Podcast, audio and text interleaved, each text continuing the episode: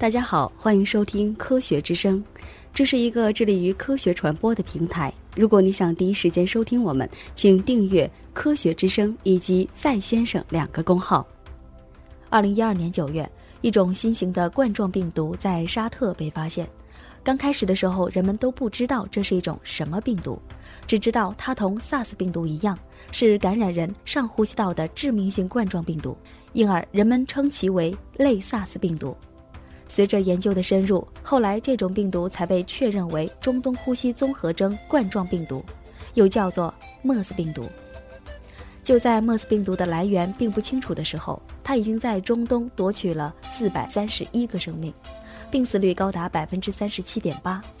近日，韩国也出现了莫斯的确诊感染者，随后我国也不幸从韩国输入了莫斯病毒。目前，莫斯病毒疫情在我国稳定。面对突如其来的莫斯病毒，有没有药物来防治呢？事实上，复旦大学医学分子病毒学实验室姜世博团队2012年就开始关注莫斯病毒的发展，并先后成功研制抗莫斯的多肽抑制剂以及抗体 M336。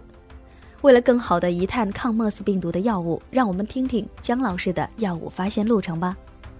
我是就是在。我在九十年代在美国时，就是九九九一年、九二在美国时，发现的第一个抗艾滋病的多肽。这个多肽的机这个机制都差不多一样的。这个多肽就是说呢，看那个多肽以后的，然后呢就是这个我们的专利就转让就是给那个就是美国的传儿的公司。这个公司和罗氏公司联合开发一个就是多肽药，抗艾滋病多肽叫 T 二零，这是世界上第一个就是多肽的抗艾滋病药，抗艾滋病多肽。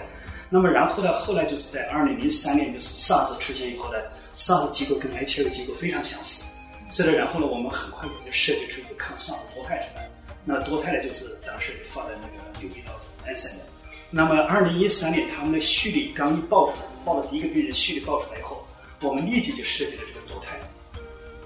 事实上啊，抗体 M 三三六是姜世博团队与美国国立卫生院迪米特罗夫团队合作的结晶。该抗体是目前针对莫斯病毒最好的治疗药物之一。那么，多肽抑制剂和抗体 M 三三六两个药物有何区别呢？在那个动物实验里，两个都很好。对，两个都很好。动物实验就是都，我们说区的就是两个动物都保护了，就是不死了，就是动物都保护了，就是感染活性啊，就是病毒载量都下降了。所以呢，就是说，因为它们的作用在不同地方，就是它这个就是作用在这个前面。这个像舌，这作用在这个上臂的地方，所以我们希望就是希望是能够联合应用，嗯，就是那个多肽的，就是联合应用，就是一个鼻腔喷雾的，可以早阻止病人病毒释放。另外就是特别想的就是我们这个多肽不光用的就是那个感染者，就是不不能感染寄主者，就是感染感染者本人也可以用，用了以后呢可以降低，因为这个病毒主要是在呼吸道的那个上皮细胞复制啊感染的，如果降低它的病毒载量，也可以减轻它病情。另外，它就是用的病毒用用的药释放的病毒也少了，这样就减少了传染源。对，所以我们一直希望就是多肽是最快、最方好的方法，那个作为紧急预防的药的一个很好方法。那么抗体呢，主要是用于治疗，呃，治疗还必须要注射，所以呢，就是那个相对的比较慢一些的。嗯，这个情况就是这样。正如姜老师所说的那样，抗莫斯病毒的多肽抑制剂 HR2PM2 和抗体 M336 可配合使用。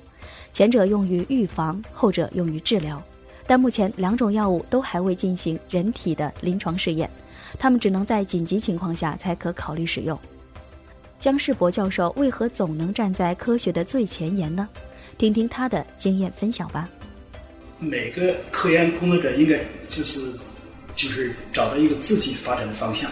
那么我知道，我就是我在多肽方面，因为在一九九一年的时候就成功了，就是这个多肽。所以我就一直在这方面特别关注，所以我只要找到类似的病毒机构，那就是比如再新传染再新来的病毒，也跟它机构一样，那我马上就可以用了。所以第一个要有自己的竞争方向、研究方向；第二个就是要建立自己的特有的技术平台，就说我这个多肽，就是我们这个技术平台都建立了，所以一旦纳入，很快就可以做。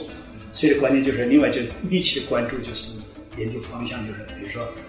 要敏感，就是你看到这个病毒，我马上就开始做的。像我们当时上诉的时候，都是白天黑夜这样这样分担着，这样肯定 就会。好了，今天的节目到此结束，欢迎大家到赛先生公号平台上收听这个节目，我们下次见。